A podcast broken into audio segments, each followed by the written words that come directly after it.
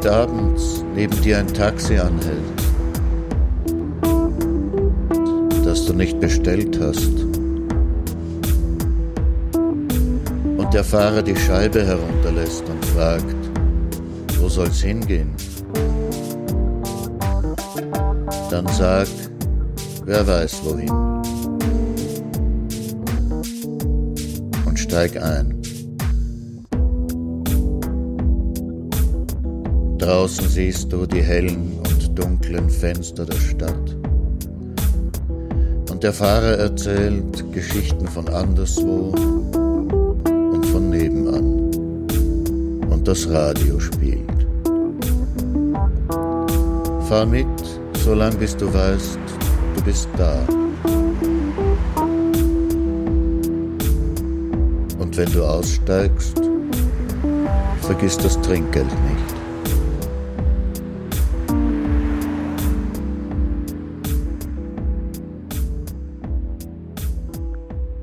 Wieczór i Akşamlar, bonsoir, guten Abend bei Nachttaxi.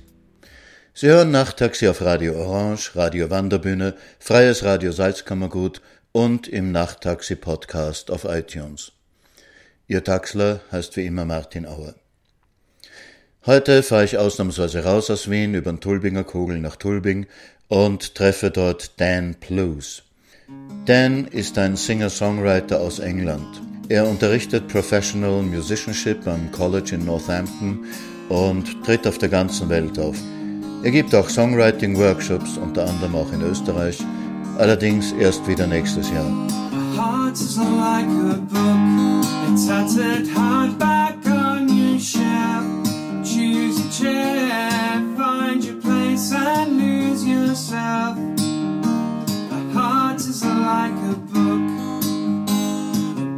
Is like a heart. You treat it rough. It falls apart Break the spine, dog the ears And leave your mark A book is like a heart,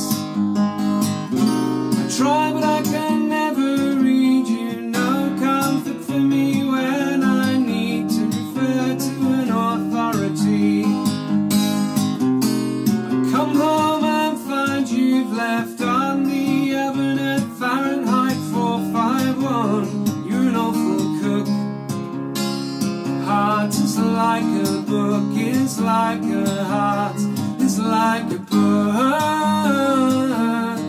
Mm-hmm. Every story has been told a million times or more,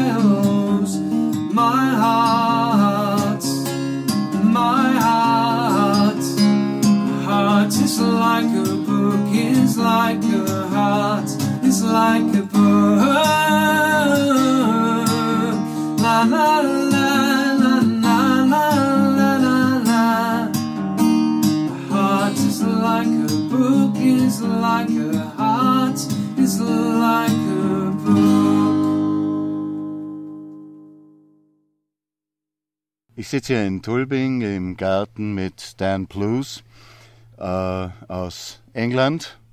Stimmt's? Yeah, that's right. Good evening. Southampton. Northampton. Northampton, The other, okay. the other one. Ja, ich habe Dan Blues äh, zum ersten Mal gehört äh, beim Open Air Floorspot. Floorspot ist eine Veranstaltung, die zweimal im Monat normalerweise in Wien im Tachles stattfindet, wo sich Singer-Songwriter treffen.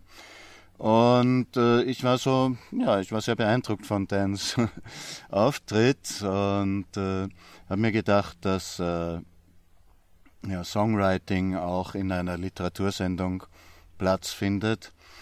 Und äh, jetzt sitze ich hier mit Dan äh, im Haus der Schwiegereltern. and with a beer and some, some Apfel gespritzt also. Okay. Erzähl uns was über, dein, äh, über deinen Werdegang. Yeah, I think if you if anybody had told me when I was 17 that I would be uh, a musician by the time I was 23, 24, then I would not have believed them because at that point I didn't play anything. Uh, I didn't sing, didn't perform. Um, I, I studied um, to Abitur level French, German, and economics, and then I went and studied politics, philosophy, and economics. And after that, I studied something similar, but by that time I was already playing. I started playing when I was 18, um, playing guitar and played guitar, learnt guitar specifically because I wanted to perform mostly, most of all, on my own, um, but I wanted to write songs as well. Also du hast äh, Politik studiert und äh, plötzlich aus heiterem Himmel angefangen, hast du den Wunsch bekommen, äh, äh, Lieder zu schreiben. Ähm, ja, also kann man könnte sagen, dass es eigentlich schon früher begonnen hat, weil ich auch mit 13 ein Breakdancer war und gerappt habe auch. Und, äh, Also doch schon der Bezug zur Musik. aber ja, aber Ja. ja, ja. Und, und ich habe ähm, in, in der Zeit habe ich äh, am liebsten mir am liebsten so traditionelle Musik oder amerikanische Rap oder Soul zugehört. Mhm. Um, so there were these two different uh, musical cultures. One of one was where I where I grew up, which was on a council estate in a small market town in in England, and the other was uh, very much my father's influence. Uh, he he being a traditional musician who played and sang, who plays and sings still. So uh, I, I grew up going to his concerts, um, and um, Ah. but but I didn't perform or sing until I was eighteen.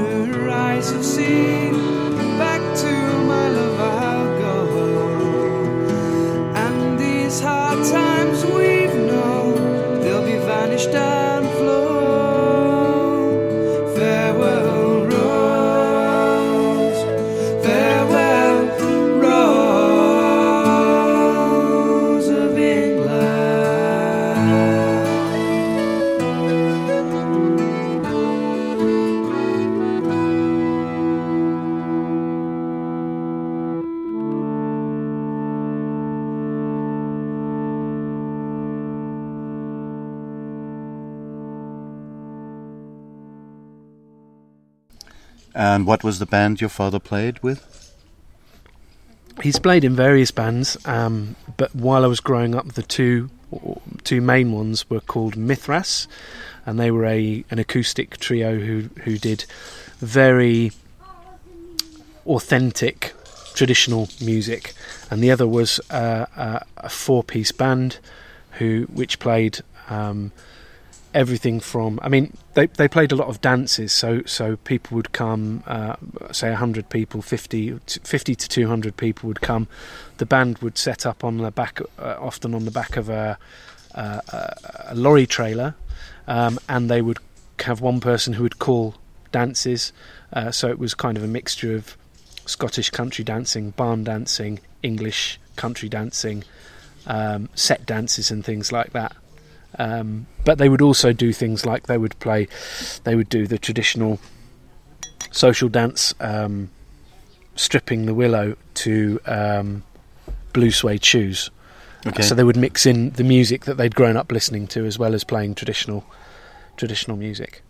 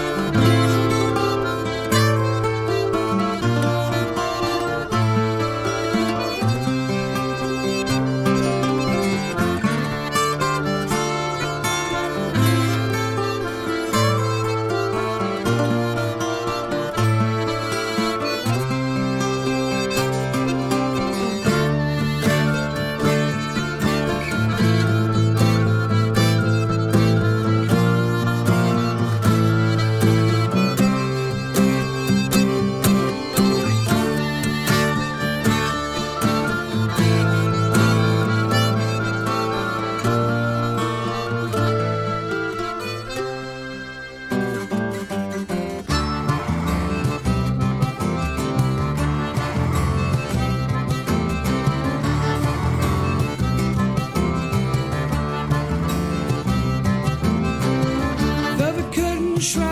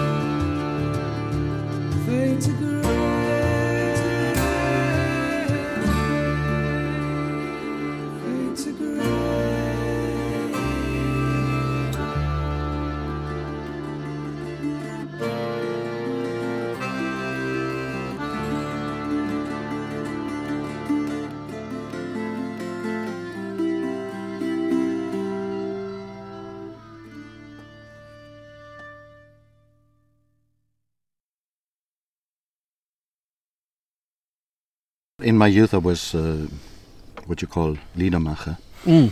Uh, and uh, at that time, our well, our biggest role model was, of course, Bob Dylan. And then there were people like Leonard Cohen or the German Liedermachers like uh, Franz Josef Degenhardt or Wolf Biermann.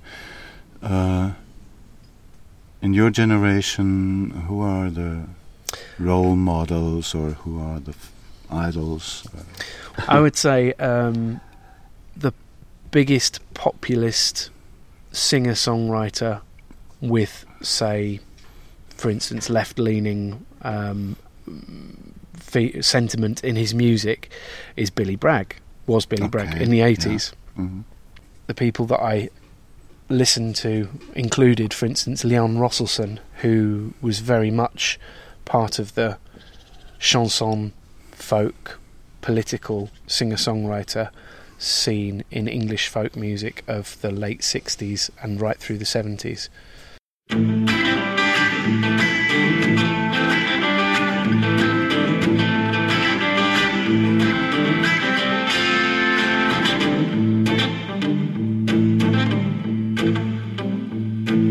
This government had an idea and Parliament made it law. Seems like it's illegal to fight for the union anymore. And which side are you on, boys? Which side are you on? Which side are you on, boys? Which side are you on?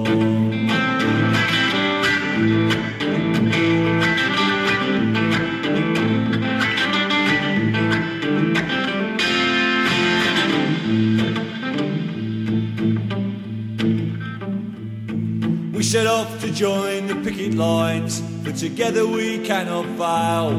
We got stopped by police at the county line. They said, Go home, boys, or you'll go into jail. And which side are you on, boys? Which side are you on? Which side are you on, boys? Which side are you on?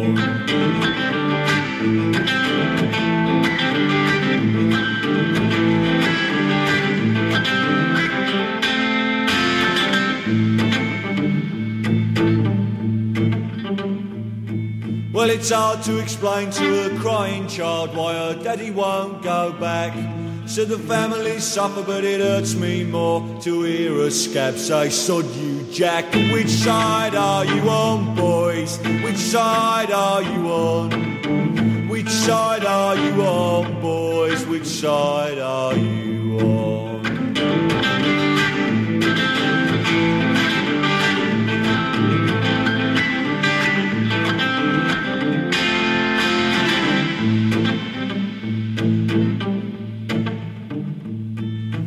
Bound to follow my conscience, and I'll do whatever I can. And it'll take much more than a union law to knock the fight out of a working man. And which side are you on, boys? Which side are you on? Which side are you on, boys? Which side are you on?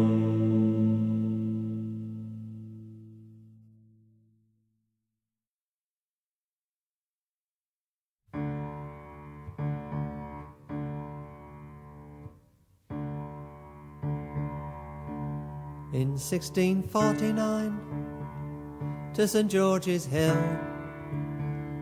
A ragged band they called the Diggers came to show the people's will. They defied the landlords, they defied the laws. They were the dispossessed, reclaiming what was theirs. We come in peace, they said, to dig and sow. We come to work the lands in common and to make the waste grounds grow. This earth divided, we will make whole. So it will be a common treasury for all. The sin of property we do disdain. No man has any right to buy and sell the earth for private gain by theft and murder. They took the land. Now everywhere the walls spring up at their command. They make the laws to chain us well. The clergy dazzle us with heaven, or they damn us into hell. We will not worship the God they serve. The God of greed who feeds the rich while poor folks starve. We work, we eat together, we need no swords. We will not bow to the masters or pay rent to till we are free, though we are poor. You diggers all, stand up for glory, stand up now.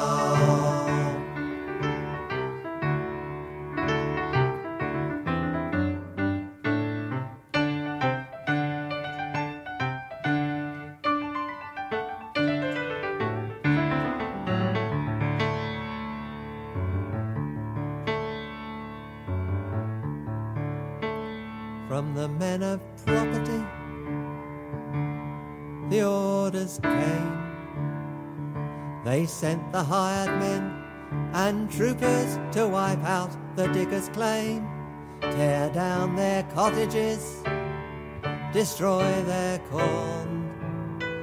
They were dispersed, but still the vision lingers on. You poor take courage, you rich take care. This earth was made a common treasury for everyone to share. All things in common, all people one. We come in peace, the orders came to cut them down. We come in peace, the orders came to cut them down.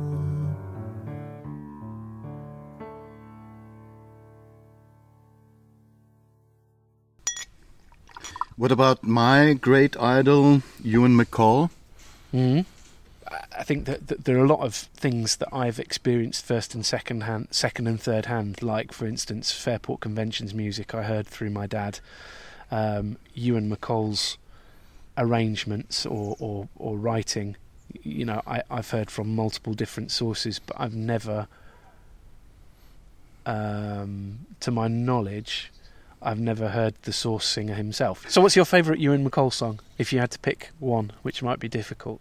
'Cause I can think of- I can think of mine, and of I've- course, I mean, the, his greatest hit is "Dirty Old Town," Right? Yeah, and and it's a uh, good song. yeah.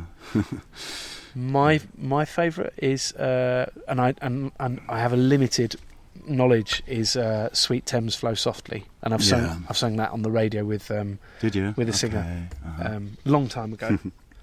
and again, I'd not heard I'd not heard Ewan MacColl singing it, no, but uh, this this woman singer Mhm, said, "Let's mhm. do this song. Do you, do you know it?" And I said, Uh-huh, "No," but we did it, and it was I great. met my love at Woolwich Pier. yeah.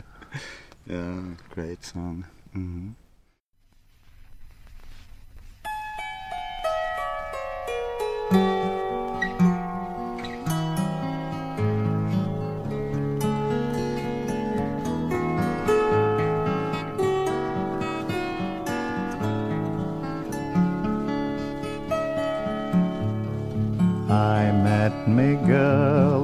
Woolwich Pier beneath a big crane standing, and oh, the love I felt for her it passed all understanding.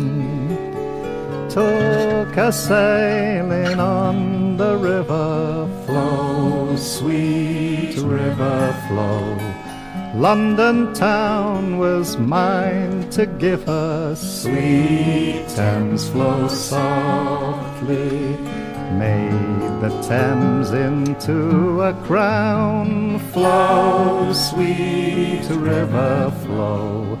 Made a brooch of silver town, sweet Thames flow softly. At London Yard I held a hand at Blackwall Point. I faced her. At the Isle of Dogs I kissed her mouth and tenderly embraced her. Heard the bells of Greenwich ringing Flow, sweet river flow all the time me heart was singing, sweet Thames flow softly. Limehouse Reach I gave her there, flow, sweet river flow. As a ribbon for her hair, sweet Thames flow softly. From Shadwell Dock to Nine Elms Reach, we cheek to cheek were dancing. A necklace made of London Bridge, her beauty was enhancing. Kissed her once again at Wapping, flow, sweet river flow. After that there was no stopping, sweet Thames flow softly. Richmond Park, it was her ring, flow, sweet river flow. I'd have given her anything, sweet Thames flow softly. From Rotherhithe to Putney Bridge, my love I was declaring, and she from Kew to Isleworth, her love for me was swearing. Love had set me heart a burning, flow, sweet river flow. Never saw the tide was turning, sweet Thames flow softly. Gave a Hampton court to twist, Flow, sweet river, flow into a bracelet for her wrist. Sweet Thames, flow softly. But now, alas, the tide has changed. My love, she has gone from me. And winter's frost has touched me heart and put a blight upon me. Creeping fog is on the river, flow, sweet river, flow. Sun and moon and stars gone with her, sweet Thames flow softly. Swift the Thames runs to the sea. Flow, sweet river, flow. Bearing ships and part of me. Sweet Thames flow softly.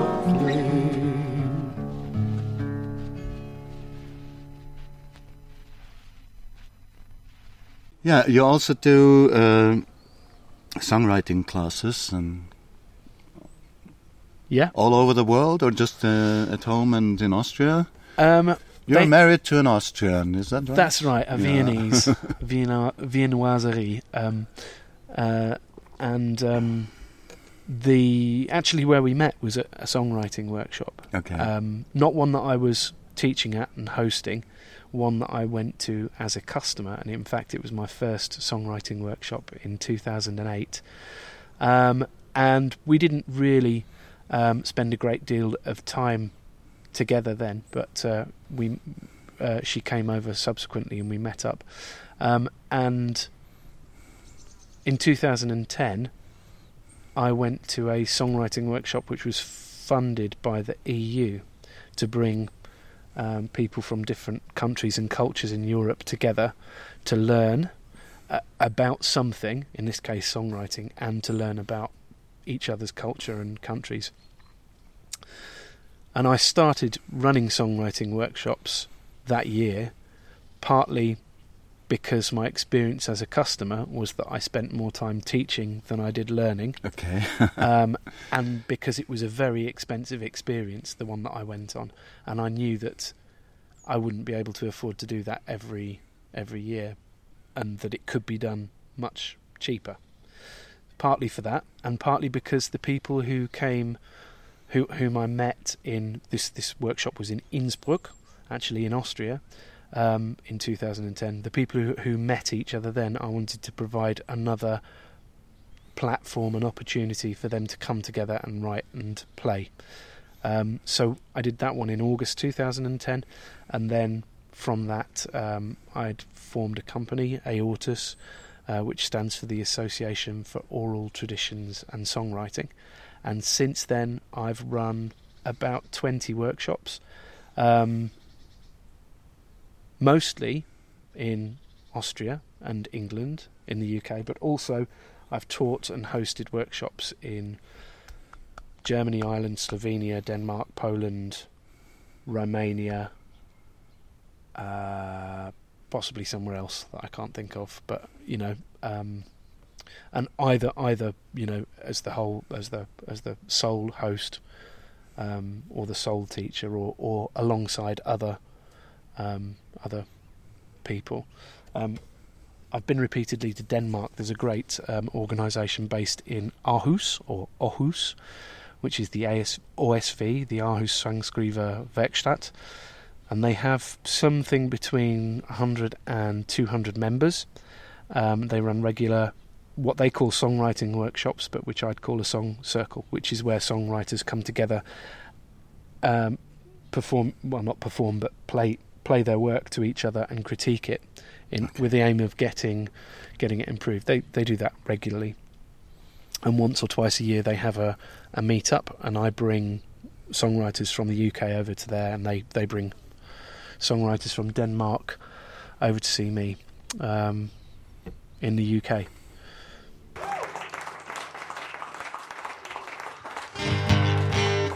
So I was doing a workshop at the weekend, and uh, I was holding a songwriting workshop. I think my co-singer is going to come up and join me now.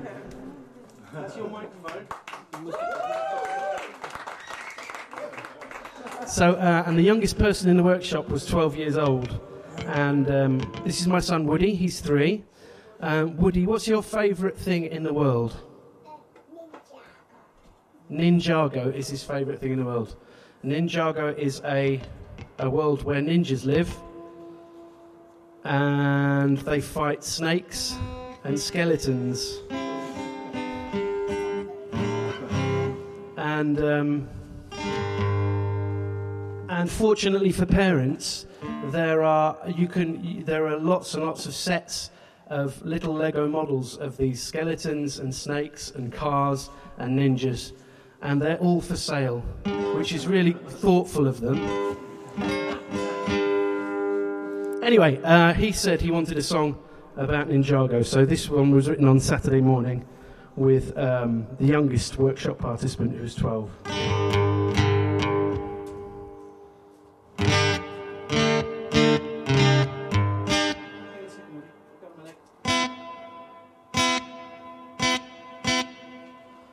There's a chorus which is.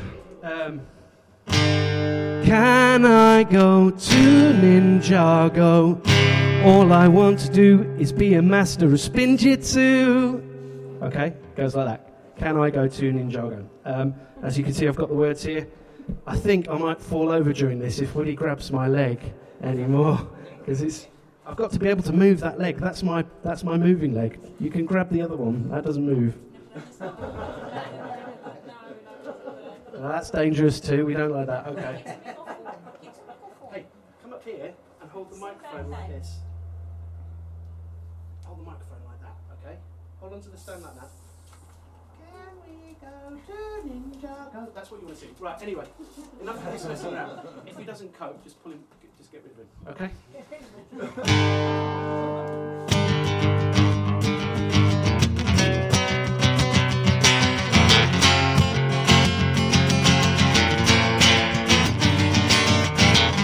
When I was only three years old, a dusty ancient tome foretold of an epic battle, a ninja snake and dark lord.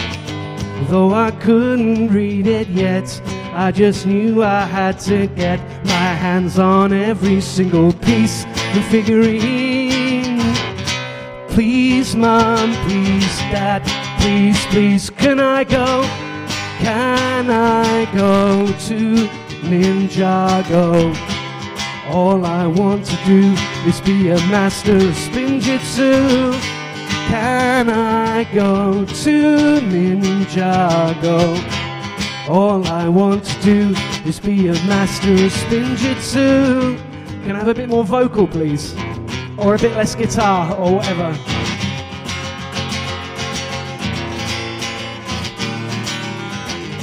So they took me to the shop and they hoped that that would stop all my incessant nagging. And soon the girl was bagging up my first dose of ninja fun. So began my addiction. Soon I wanted more. We had to go back to the store. Please, mom, please, dad, please, can I go? Can I go to Ninjago? All I want to do is be a master of spinjitzu.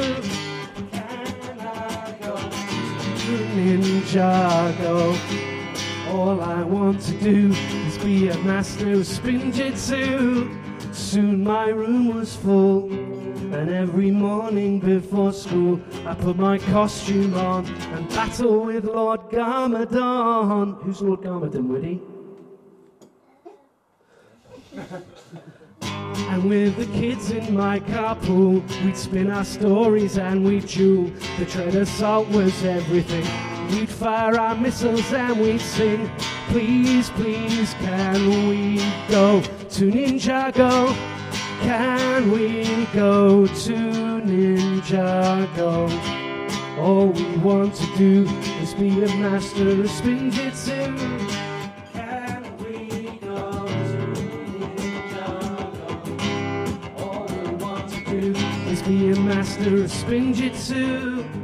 Now to cut this story short, there was so much we could not afford. Money tight and school was tough. I had to sell my ninja stuff.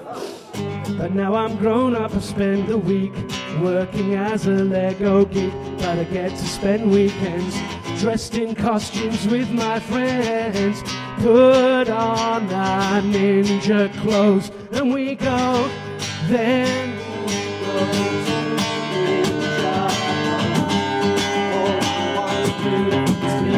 be a master of. All I want to do is be a master of ninjutsu. Then we go to Ninjago. All we want to do is be a master spinjitzu. Can we go to Ninjago? All we want to do a master of spin.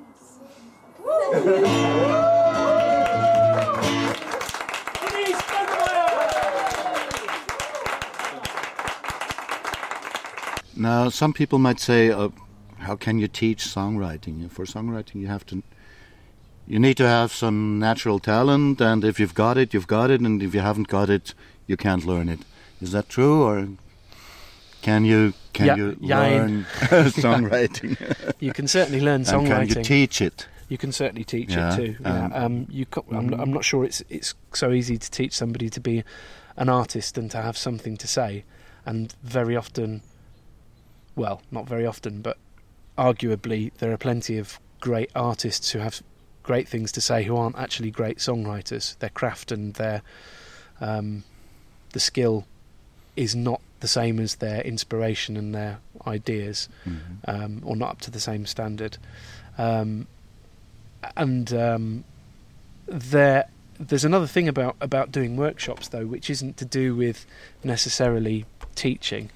Um, and you yourself do do workshops as well, don't you? Writing. I do writing workshops. Yes. Mhm. So I mean, I don't know how much you'd agree with this, but for me, one of the reasons to encourage people to come to a workshop is because in normal life, in inverted commas, people often don't have the space and the time to do it. It's not a priority, although they might want to do it all the time. There's always something else that they want to do more at that time, and uh, so uh, it's hard to be disciplined enough to get down to it. And when you run a workshop, that's exactly what you provide a space and a time that begins in one place in the diary and ends at another, you know, five days later or four days later. And no one is doing anything else in those four or five days. So you've got, you've given them the, uh, a, a suitable space.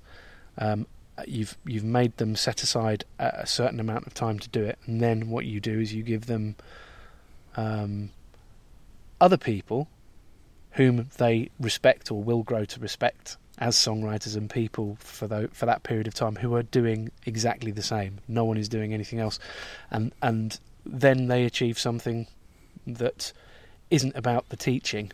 Um, Mm. It isn't about learning the learning the, the the the the skills academically, although that that is part of it as well. What what you give them is um, no excuses not to write and um, the practice. I think that's the thing because you know uh, everybody who succeeds at songwriting or everybody who, who succeeds at anything fails more than people who don't succeed because the failure is part of the success unless you uh, there's a gr- the, uh, somebody was talking about Jimi Hendrix and his great ability to play the guitar uh, and play these these solos that this this person loved and someone else said but you know he had to play all the crap solos all the really bad ones to get there.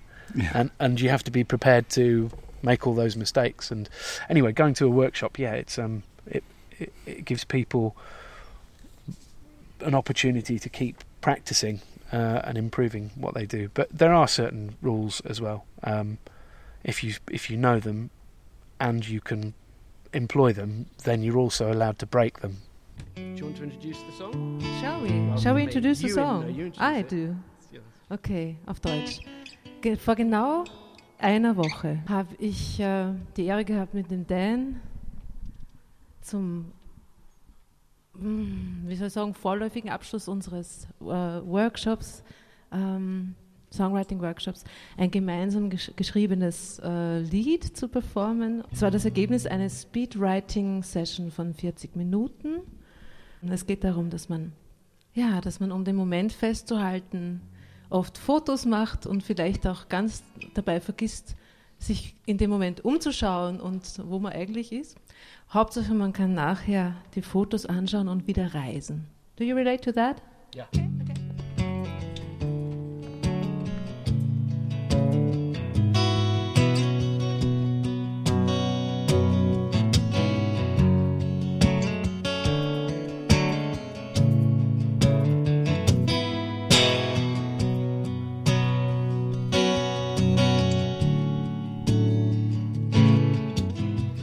You can take a picture, make a still of the world that moves around you. But you can't bottle it at will, it will refuse to go back in. This genie swirls around you, this genie swirls around you. Click, click, and you're traveling. Book, and you stick 'em in. Flick, flick, and you're traveling. You're traveling. You can take your time and breathe it in. Try to keep the moment in you. But it will turn to ashes in your mouth unless you make room for the new. You have to breathe it out too. You have to breathe it out too. Click, click, and you're traveling. Book, book, and you stick 'em in. Flick, flick, and you're traveling. Traveling.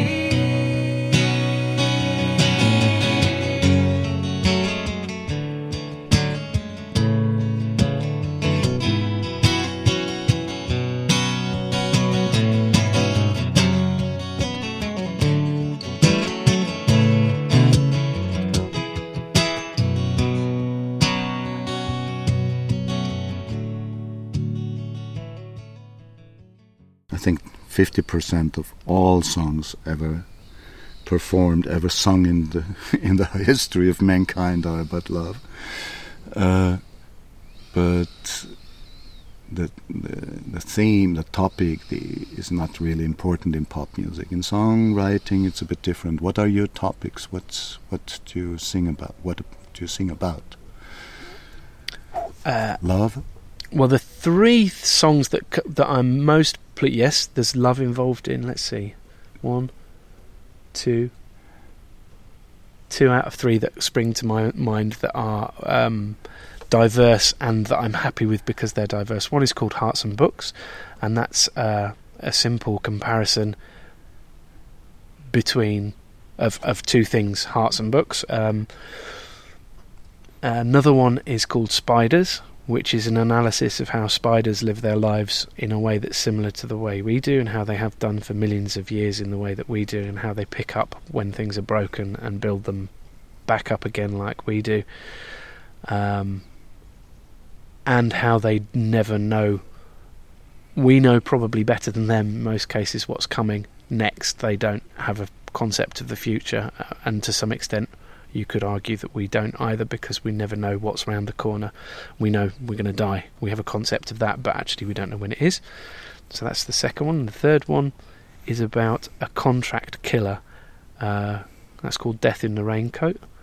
Um, and that is about somebody who whose job is morally wrong and they defend it by saying the hours aren't bad and the money's good and if I didn't do it someone else would um, and and that for me is something that a lot of people can identify with either in their own lives or they see other people doing things and they think how can you justify what you're doing? For me, I introduced that song as about uh, this is for anybody who who makes their living from killing other people in, in one shape, in some shape or form. Um, and my hope is, although I'm not religious, that uh, that because I don't, so I don't believe in an afterlife or a, or a heaven or a hell. Um, but I hope in that song that there is one.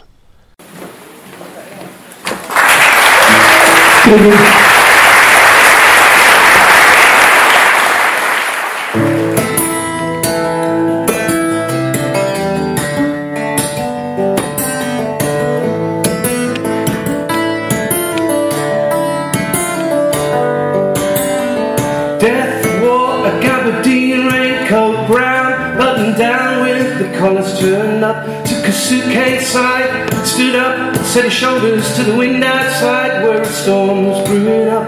Bad luck, fair weather friends had left him only dregs in his ever loving cup. Fair weather friends are never there whenever the bar's about to shut. On his face were all the lines from all the lies and the alibis he made up. Costume makeup filled the cracks and hid the crimes, which only once had caught him up. There was a witness, she was just a child. He wasn't even sure she looked up.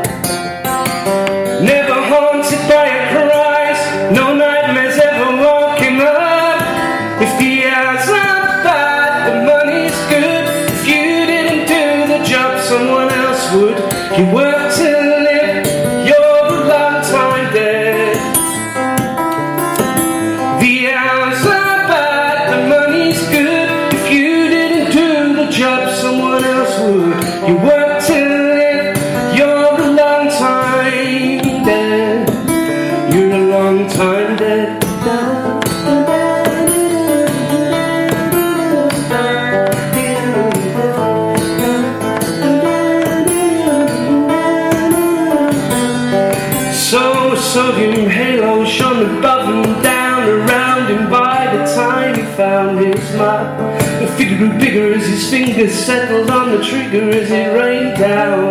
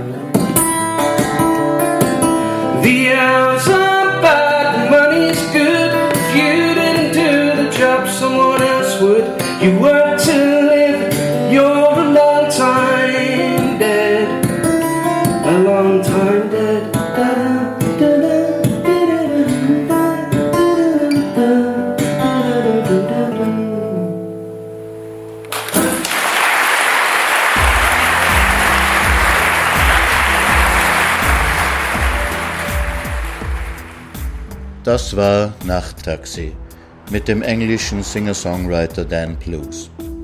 Die Homepage seiner Association for Oral Traditions and Songwriting lautet www.aortas.org.uk. Seine Facebook-Seite ist Dan Blues, D-A-N-P-L-E-W-S. Wer noch ein bisschen Urlaub hat, kann zum Kantfest in Russe, Slowenien fahren.